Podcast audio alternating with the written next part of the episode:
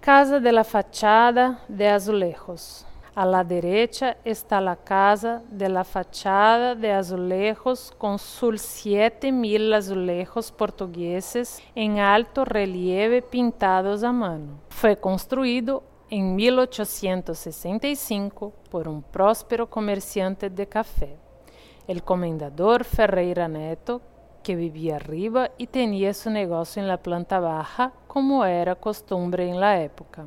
Hoy es un importante espacio de eventos que mueve rutinariamente nuestro centro histórico con festivales, exposiciones y ferias de las más variadas temáticas.